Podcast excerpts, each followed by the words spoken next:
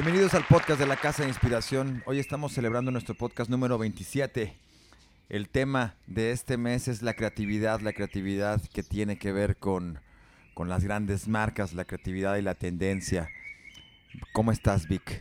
Muy bien, Mau. Oye, como en todo esto, ah, temas de la creatividad nunca es suficiente, por eso es que decidimos crear un bloque, ¿no? A lo largo del mes de octubre, donde no comprimimos, ¿no? O segmentamos como veníamos haciendo de un tema por podcast. Creemos que creatividad nos da muchísimo. Es, es un modelo que ha gustado mucho. Mucha gente valora más esta idea de, de poder expandir ¿no? el, el, tema. Así que bueno, el próximo mes también estaremos utilizando esta fórmula para poder darles entregas semanales de un mismo tema, ¿no? Que a mí me parece increíble porque, bueno, nunca se agotan los temas.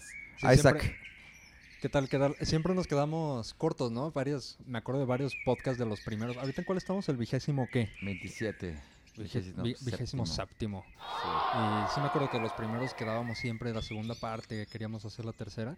Sí. Y bueno, tanto en el radio como en el podcast ahora adoptamos esta nueva esta nueva versión que nos permite explayarnos mucho más de temas tan amplios como la creatividad. Y aparte es fundamental, ¿no? Sobre todo lo que nosotros queremos con toda la gente que nos escuche es crear como un diálogo constante, ¿no? Que, que nos permita transmitir nuestras ideas y visiones y creemos que pues en la creatividad nada está escrito, ¿no? Hoy, hoy tenemos como temas interesantes para tocar con la gente que nos escucha y hay, y hay una parte ahí que a mí me interesa que hablemos más adelante Isaac Mao, que es uh, el lado oscuro de la creatividad, ¿no? Como luego de repente esta presión que hay en, en, los creativos, ¿no? En las personas que trabajamos en el marketing o en las marcas de estar innovando y siempre estarte superando, pues a veces te pone en una situación emocionalmente un poquito precaria.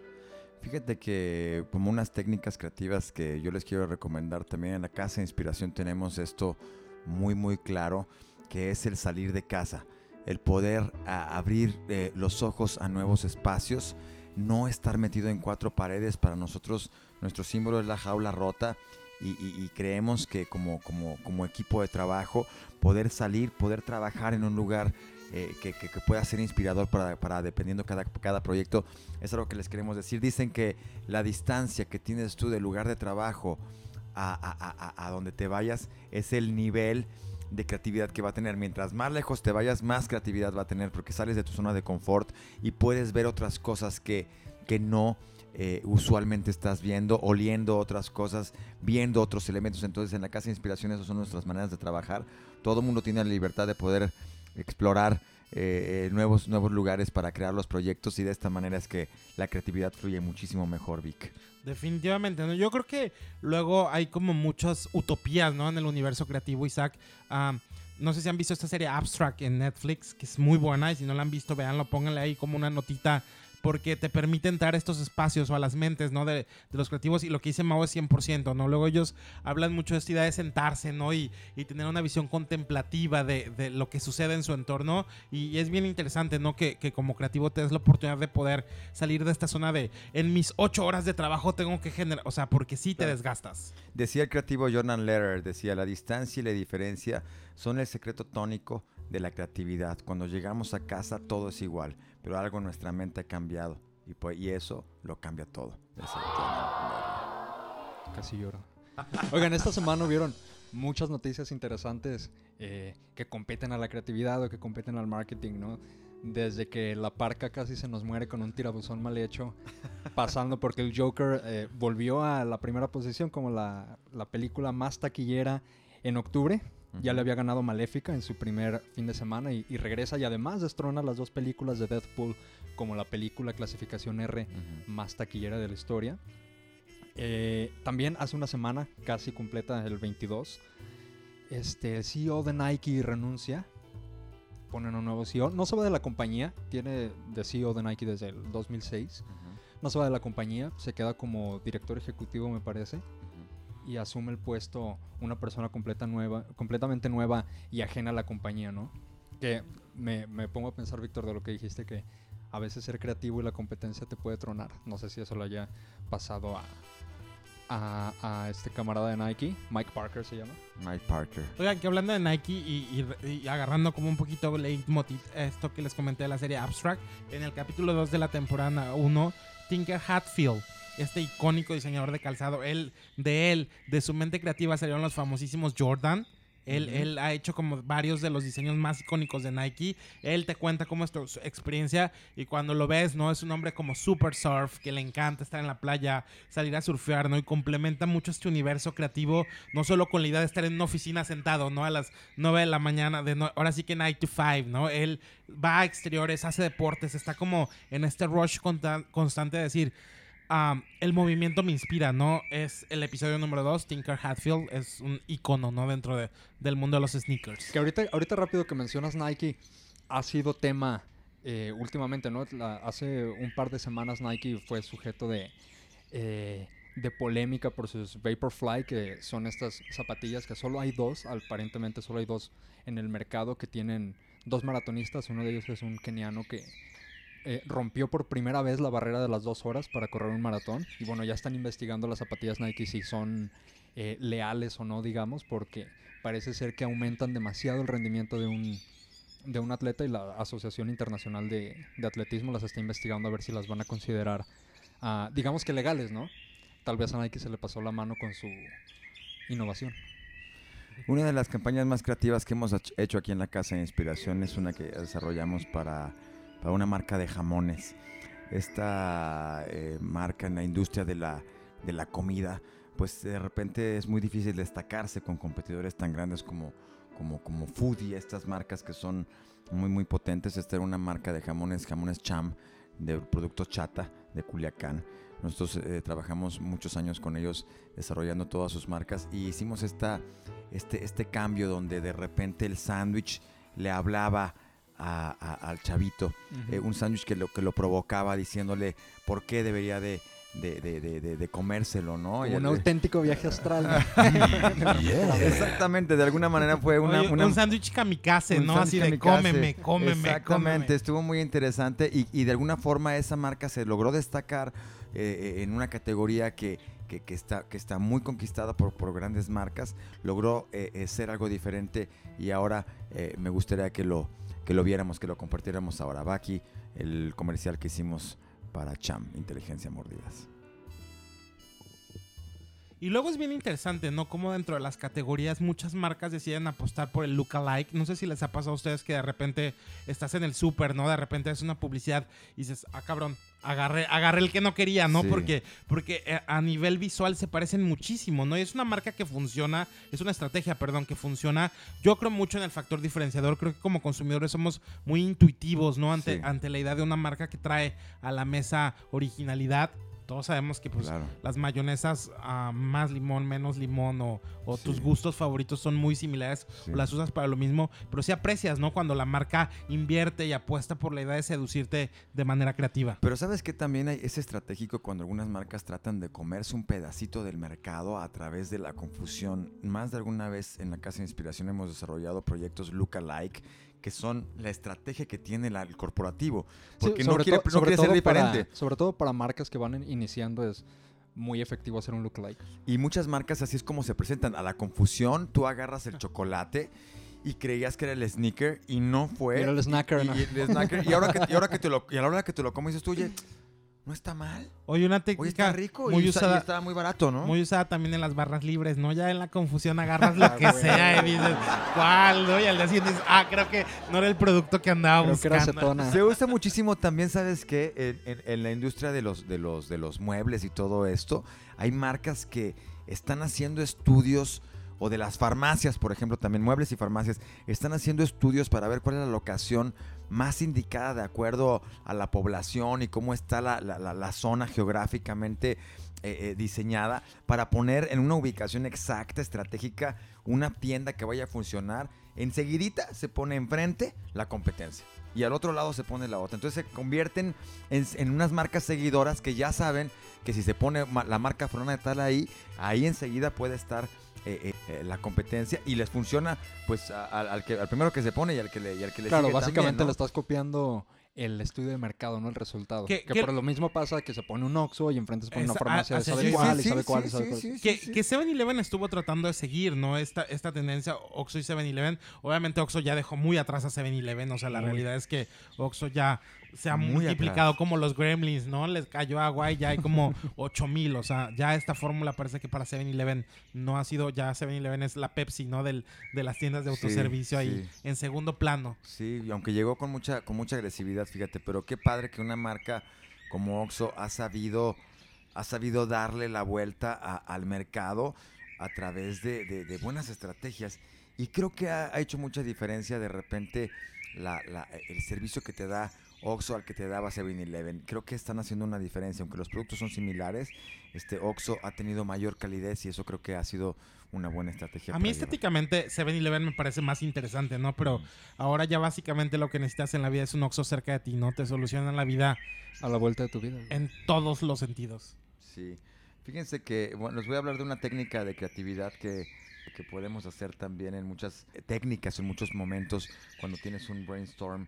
De alguna forma es muy importante, eh, eh, como les decía yo la otra vez, primero que nada, meterse en el contexto de la marca, ver qué es lo que está pasando, analizar a otras marcas de, de ahora con el internet podemos ver el mundo entero, a otras marcas de la categoría, analizar bien cuáles son sus, sus visiones, cuáles son sus, sus mensajes, cuáles son sus colores y nos podemos dar cuenta en un estudio que hagamos de esta manera en internet cómo hay muchísima paridad, muchísimos mensajes que son iguales unos a otros. Vamos a ver dónde es que- dónde se puede encontrar la idea para que pueda generar una, nue- una nueva, un nuevo concepto que sea diferente a lo que esté sucediendo. Primero que nada, analizar qué está pasando en Internet y a partir de ahí llevarlo al siguiente nivel. El tema de las redes sociales también, cómo es que las marcas se están comunicando. Hay algunas que hacen una diferencia, porque no muchos empresarios desde la cabeza le hacen mucho caso a lo que están haciendo las redes sociales. Marcas como Electrolit que están manejando, como Doritos que lo hemos comentado, un community management que realmente enganchan a la gente. Eso creo que puede ser también una gran oportunidad, hacer un community management que enganche a la gente, que, que- que provoque que la gente esté siendo más parte de, de la marca, ¿no? Eso creo que puede ser algo, algo importante para crear. Este año pasó algo bien interesante, no sé si se acuerdan, en febrero se hizo una reforma a, a una de las, a la ley de... Sanidad. no, eh, de propiedad intelectual, este, en donde ya se puede registrar olores, Olores. eh, olores, sonidos y, y- e imágenes como muy representativas, ¿no? Eh, un gran año para la creatividad en ese sentido porque puedes explorar otras cosas que no sean logotipos y nombres. Para la creatividad olfativa. El primer, el, el primer cabrón, el primer nom, el primer este olor que se registró en México oficialmente no fue el olor a ovo ni el olor a crotolamo. El primer olor que se registró en México, ahí vieron cuál fue, uno de niños lo vivieron, de niños lo olfatearon. Que, que, que, que A parte- desesperación y pobreza. lo- ¿o qué? Plastilina. lo olfatearon a- en cuatro. o cabrón. Play-Doh. Play-Doh. Sí. Exactamente, Play-Doh fue la primera marca olfativa registrada en México. Órale. Su olor es eh, inconfundible y es por esto que ahora ya no lo puede reproducir nadie más Qué cool. o te lleva, te lleva la ley. Un poco saladito, ¿no? Y como que te invita a comértelo, ¿no? Te El a Play-Doh siempre es comértelo, exactamente. tantas cosas. Pero algo interesante sobre, sobre yo quiero aquí dar dos ideas importantes. Ah, Abercrombie and Fitch, esta marca, ¿no? Que definió la- el universo teenager en, en los Estados Unidos Sí. en, en- en- la transición de los 90 a los 2000 tenía un- una marca olfativa impresionante, ¿no? Era una tienda que se te quedaba tatuada, ¿no? Cuando comprabas estos jeans carísimos, ¿no? Unos jeans costaban casi 200 dólares, era muy cara para, para, para el segmento, pero bueno, era como lo que usaba toda la élite juvenil, ¿no? Las chicas malas del instituto usaban Abercrombie Fitch. Oye, Y do- dos segundos, Isaac, nada más. Sobre lo que decía Mau, ah, esto de, de entender lo que sucede en la net, ¿no? Ah, en este estudio que nos compartiste sobre comportamiento de la generación Z, a mí que Kevin Hart encabece la lista del actor más cool para. O sea, Kevin Hart ni lo ubicas en la vida, más ¿no? representativa. O, o sea, ha, ha hecho algunas películas, es, es el sidekick de The Rock en algunas cosas, ¿no? Es este chico chistoso que anda por ahí. Pero de repente también es bien interesante salirte de tu zona de confort, ¿no? No solo ver lo que te gusta, ¿no? O sea, Kevin Hart, a mí sí me dices que es el actor que más aprecia a la generación Z, nunca te lo hubiera creído, ¿no? O sea, simplemente hubiera dicho, para mí, no sé, Ariana Grande, que es la número 5, la única mujer en la lista, o sea, para mí representa más, ¿no? Estos ideales, pero bueno, Kevin Hart es el número uno y es completamente increíble. El gran reto para las empresas es siempre estar conquistando nuevos mercados. ¿Cómo es que eh, vas a dejar de atender de alguna forma o de priorizar a los clientes que tienes el día de hoy y cómo vas a llevar este, esta organización a nuevos clientes. Eh, una recomendación que les quiero dar a todos los empresarios que nos estén escuchando también aquí ahora es que eh, se metan al tema de las nuevas generaciones, que vayan a lugares donde están las nuevas generaciones, porque indiscutiblemente que ahí es donde están los nuevos clientes para las marcas. Y muchas veces hay mucha eh, eh, miopía, no se alcanza a ver lo que está pasando en el futuro.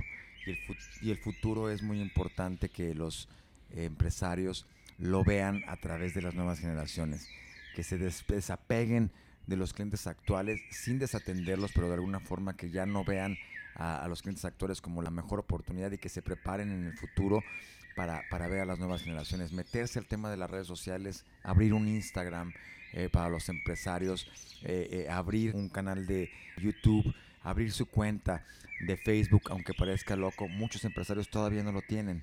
Ya manejan muchísimos de ellos, los líderes de las empresas sí manejan bien el WhatsApp como una herramienta más de trabajo que, que, que otra cosa básica pero no tienen acceso a las redes sociales. Así que yo les recomiendo que aunque no pongan su nombre real, ya abran una, un perfil de redes sociales para que empiecen a ver cómo es que las nuevas generaciones están hablando en ese tema. A mí saben que me parece bien interesante un caso que leía la semana pasada uh, sobre esto del fast food, ¿no? Que también es algo que tiene mucho que ver con, con los jóvenes y, y, sus tendencias de consumo. Starbucks obviamente está hasta el tope, ¿no? De, de, preferencia en este segmento. La gente ama Starbucks. O sea, esta, esta compañía de café de Seattle Estados Unidos refleja muy bien, ¿no? Esta idea de, de ser conscientes, ¿no? De, de la sofisticación o, o, cómo impactar un segmento que vive uh, constantemente posteando imágenes. McDonald's sigue ahí, pero Chick-fil-A, que es una marca que no sé si mucha de la gente que, que uh, nos escucha ha tenido la oportunidad, solo existe en Estados Unidos, es una marca de pollo donde no venden nada que tenga hueso, no, no es como Kentucky o Popeyes. Puro que sin hueso. Puro sin hueso. y, y, es una marca... Y es una marca que ha sido muy polémica porque es una marca que claramente se pronuncia a favor de uh, la familia tradicional, ¿no? Ellos son muy católicos, incluso Mm. las tiendas no abren, los, los restaurantes no abren los domingos. Porque es el día de Dios, güey. Porque es el día de Dios, exactamente. Y, y su dueño constantemente está donando dinero a los uh, republicanos. Ajá. Para, para, mantener esta idea de, de, el matrimonio al mismo sexo y todo ese tipo de cosas muy aparte. Es una, es una marca muy criticada, pero que ha sabido también ser muy atractiva para su segmento con un buen producto. Incluso un candidato, ¿no? Que es abiertamente gay, dijo, pues qué te digo, estoy en contra de las cosas que ellos dicen y promueven, pero su sándwich es endi endiabladamente bueno, ¿no? O sea, luego pasa eso también, ¿no? Que, que cuando tienes un buen producto puedes darte ciertas tendencias a polémica. Y es bien interesante porque cada vez que Chick-fil-A está en polémica, Kentucky pone, aquí hacemos pollo sin odio, ¿no? O sea, Ah, lo utilizan como mucho, ¿no? Pero es una cadena que está creciendo mucho en Estados Unidos en preferencia del consumidor, a pesar de no ser la más popular por la manera en que piensan sus dueños. De alguna forma, eh, las, las, eh, las marcas siempre tienen que estar tomando nuevas aventuras. Eh, el tema de las redes sociales en México es una gran oportunidad. Muchas marcas, tú como ves Isaac Vick, eh, todavía este siente que están en pañales, ¿no? Hay pocas marcas realmente de los Que se toman en serio la publicidad. que se toman en serio el tema de las redes sociales. Este es, es un poco lamentable ver a grandes corporativos que se nota que están siendo atendidos en temas digitales por unos chavitos que no le hallan muy bien o que están diciendo cualquier cosa. No sé si te pasa eso, Vic, que de repente te rompe el corazón ver alguna marca muy fregona, muy chida, con unas redes sociales para llorar. Definitivamente, Mau. Yo sí creo que es esta obsesión, ¿no? Con los presupuestos bajísimos, ¿no? Que, que luego quieren manejar algunas marcas y, y, que hace que gente neófita termine en puestos que son muy decisivos para, para el awareness de una marca. Yo lo veo en moda, ¿no? Que es, que es como un campo que siempre estoy como observando. Las marcas mexicanas no han sabido despegar, ¿no? Que ese es un tema, por cierto, al que se tienen que quedar enganchados porque el próximo mes Lifestyle y las marcas mexicanas que están empujando esta percepción en nuestro país va a ser el tema del próximo mes. Pero, pero sí me causa conflicto, ¿no? Como a pesar de que México es una industria donde la copia es muy constante, no hemos sabido copiar, ¿no? ¿Cuál es como la estrategia de marketing en redes sociales de las marcas de moda que generalmente están creando conversación entre sus usuarios. Y el, el- en México el 31% del tiempo del, eh, que pasa la gente en internet se pasa en redes sociales. Yo me atrevería a decir que es un poquito más, pero dicen que el 31% del, del- del tiempo que, que- que la gente pasa en internet lo pasan en redes sociales. O sea, hay otro tipo de investigación o de eh, estar viendo películas, estar viendo este, o cualquier cosa en, en- en Google, el 31% rep- representa a las redes sociales. Entonces, es muy importante que estén metidos en ese, en ese camino. Facebook es la red social número uno, es indiscutible que es, es el rey de las redes sociales en México. WhatsApp es la, es la red social número dos más utilizada, fíjate que es muy, muy, muy, muy potente, mucho de, mucho de negocios. YouTube, también por supuesto que es, es- México es un gran consumidor de YouTube. Que YouTube mencionábamos en, en la edición de, eh, de radio anterior, Ujú. que es ahora ya por primera vez se convirtió en el lugar, am, en el destino para la generación Z para consumir entretenimiento por arriba de Netflix como por 3%. Y está bien interesante, ¿no? Y hablando de la relevancia de los medios digitales contra tal vez los tradicionales en los que tienen más fe los empresarios, pues, tradicionales. eh, YouTube ya es el benchmark para decir qué tan exitosa fue una campaña. Acaba de sacar YouTube su top 10 de, anuncios más vistos, anuncios publicitarios más vistos en México.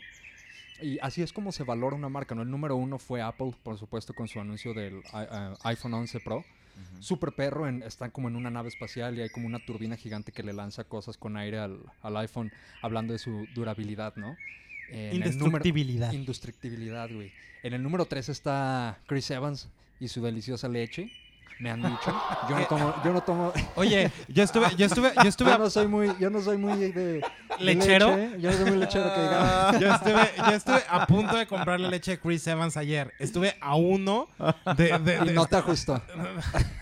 Después lo pensé bien y dije, es una estupidez. Estuve a uno de elegir la leche de Chris Evans, no lo hice, Ya, ya, ya. así que, que me abstuve, ¿no? Dije, En, en número, en número 2 está el ya pasado de moda Diego Boneta, mejor conocido como Luis Miguel durante este año, eh, con un anuncio de Ciel, ¿no? Y Órale. bueno, ese es el benchmark. ¿Cuántas views tuvo tu anuncio Claro, en claro. YouTube? Ya no tiene mucho que ver el rating de la televisión o más o menos cuántos carros pasan por donde tienes tu espectacular. Claro. También tiene valor. Pero en términos digitales, tu éxito se mide por cuántas reproducciones tuviste, cuántos likes tuviste. Y la campaña, porque no todo es eh, orgánico, evidentemente. Hay cosas que se convierten virales. ya lo único orgánico, Mau, es la Por comida. supuesto, lo único orgánico es la comida, pero tiene que ver cómo se establece una campaña pautada en YouTube de manera correcta para que le llegue a la gente correcta y de ahí se logre la viralidad, porque ya no hay eh, muchas muchas cosas. Instagram en México sigue teniendo cierto eh, cierto eh, impacto orgánico, por eso es la diferencia que está teniendo Facebook, que ya no da nada orgánico. Instagram todavía genera un impacto más orgánico, que es la red social número 4 en, en México. Y la quinta, que es Twitter, que ha, que ha disminuido eh, eh, en, eh, respecto a 2018, 10% en 2019. Oigan, que hablando de creatividad, ahora me quedé, me quedé con esto que decís aquí. Me, me viene a la mente una noticia que leí ayer sobre Televisa y su intento de revivir sus novelas icónicas, ¿no? Hablando de este universo creativo, ¿no? De los refritos, que fue un tema que hablamos ah, la semana pasada. Parece que les va muy mal. Parece que este proyecto Fábrica de Sueños, que era como se llamaba, que era revivir a productos icónicos en el universo de las telenovelas en versión corta, con actrices de alto renombre, ¿no? Paz Vega estuvo haciendo Cuna de Lobos. Parece que ese va a ser el último proyecto que se hace. O sea, todos los que se tenían ya Quinceañera, Rosa Salvaje y otras joyas de, de- de la televisión mexicana no se van a hacer debido al poco éxito que tuvo esta, esta serie o acortación, ¿no? De la novela Cuna de Lobos. O sea, a veces tú crees, ¿no? Que, que la nostalgia te va a ayudar a, a vender un producto y a veces el mercado te No está jalando con uno de lobos. No, Mau, parece que las van a, ya no van a seguir con este proyecto de Fábrica de Sueños, que era donde se homenajeaba a estos productos icónicos de las telenovelas. Ah, le fue bien con La Usurpadora, pero ya no le fue bien con Cuna de Lobos. Es, Wow. es muy interesante, ¿no? Porque tú te imaginas que México iba a estar Claro, súper yo, estoy pendiente. esperando, de- yo estoy esperando la de la madrastra, güey. al chile. Ah, Yo pues sí la esa, vi con esa- mi abuelita, esa- cabrón. esa se canceló, Isaac, así que ya no la esperes. Es de las que se quedaron enlatadas. Parece que Rubí, que ya la hicieron con Camila Sodi, viene, pero todas las demás ya no van a salir. Chale, y destilando amor, güey. También. Para ver a Yañez acá subyugando a la antigua primera dama. Mm, Tampoco, tampoco la vas a poder ver. Con ¿no? el látigo del patriarcado. Se nos acabó. 83 millones de usuarios de redes sociales en México. Así es que empresarios empiecen a ver la- las estrategias de redes sociales bien pautadas, generadas como, como, como, como deben de ser en estas cinco redes sociales que decíamos, como una gran oportunidad para que la marca eh, se destaque y empiece a generar nuevas cosas. Ahora ha cambiado mucho también el tema de las redes sociales, ya no tanta cantidad, sino calidad de contenidos que estén orientados hacia la marca, como es que antes se pensaba que hacer tres publicaciones al día era lo que teníamos que hacer, ahora hay que meterle más estrategia porque cada uno de los contenidos se van, tienen que estar pautados y, y pues ya no es como el alcance orgánico que se tenía antes, más calidad de contenidos para que la gente pueda recibir los mensajes en el algoritmo de las redes sociales de una manera más, más fluida y que no se disuelvan tantos mensajes que ya no sepas ni qué te están diciendo, ¿no, Isaac? Oye, pues ya como en, como en baño de, de Festival Coordenada le tenemos que cortar porque ya nos tenemos que levantar de aquí. Este, ¿qué nos queda? ¿Qué nos queda? El siguiente mes vamos a hablar de lifestyle y marcas que nos definen, ¿no? Vic? Sí, este va a ser un tema bien interesante, ¿no? Porque ah, vamos a poder ah, decodificar un poquito ¿no? este universo del estilo de vida, ¿no? Que en México es un universo muy poderoso, es un, es un segmento que factura mucho dinero, ¿no? Sobre todo hablando de desde gaseosas y productos, ¿no? Que tomas o consumes, a cosas de, de ejercicio, bolsos, marcas de moda. Tenemos ahí un, un menú bastante interesante que van a poder principalmente escuchar en nuestro programa. Ya saben, sigan el beat del mundo del marketing con el programa de la Casa de Inspiración en Máxima FM todos los lunes a las 9 pm. Ahí estamos. Ocho, haciendo- a las ocho, a las ocho. Ok, no, a las De 9 ya no. De 8 a 9.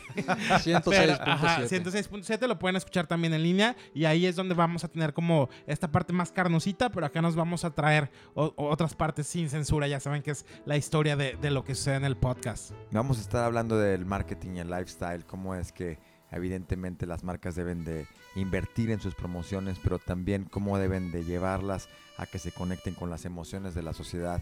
Todo un gran reto de desarrollo para encontrar el equilibrio entre la promoción y el desarrollo del lifestyle de las marcas. Isaac, para cerrar, ¿algún comentario? No se pierdan tampoco el podcast porque aquí sí podemos decir puto y, Y puto el que lo y lea. puto el que lo escuche, ¿no? Desputo el que le dé like.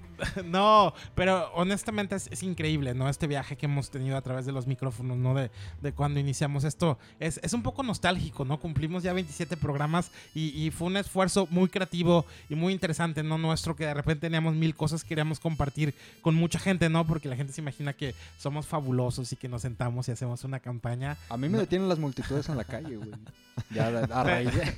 Pero, pero es bien interesante, ¿no? Sabemos que han visto nuestro trabajo en la calle. Nosotros tenemos muchos 100%. clientes que han impactado, ¿no? La, la- tanto en Guadalajara y en, y en el sureste del país. Sé que nos han visto, pero no nos conocían. Y eso era, era parte interesante de este podcast, ¿no? Luego haremos uno con nuestras biografías para, para que huevo, puedan la historia, la escucharnos historia No detrás estaría del mal, no estaría mal.